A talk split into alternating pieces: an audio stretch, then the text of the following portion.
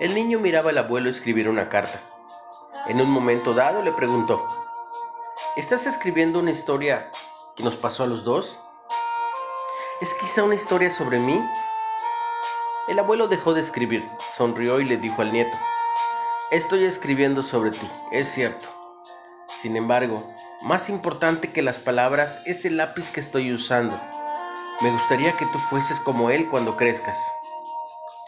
El niño miró el lápiz intrigado y no vio nada especial. Pero si es igual a todos los lápices que he visto en mi vida, exclamó el niño. Todo depende del modo en que mire las cosas.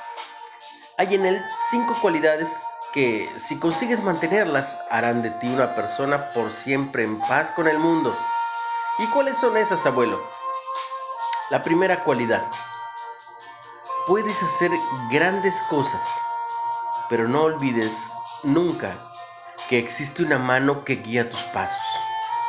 A esta mano nosotros la llamamos Dios, y Él siempre te conducirá en dirección a su voluntad.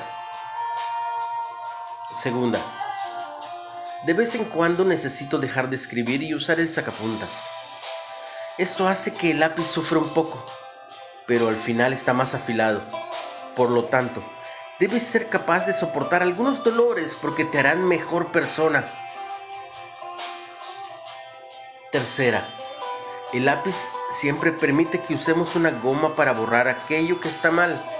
Entiende que corregir algo que hemos hecho no es necesariamente algo malo, sino algo importante para mantenernos en el camino de la justicia. Cuarta, lo que realmente importa en el lápiz no es la madera ni su forma exterior, sino por el grafito que hay adentro. Por lo tanto, cuida siempre lo que sucede en tu interior. Y finalmente, la quinta cualidad del lápiz. Siempre deja una marca. De la misma manera, de la misma manera, has de saber que todo lo que hagas en la vida dejar trazos e intenta ser constante en cada acción. Siempre permite que sea Dios el que dirija tu vida, que dirija tus pasos, que dirija tus trazos y que sea Él quien afile esa punta que te ayudará a escribir historias cada día, que sea Él quien te ayude a borrar todo lo malo que has tenido. Que sea Él el que llene tu interior. Un breve relato, la historia del lápiz. Bendecido día.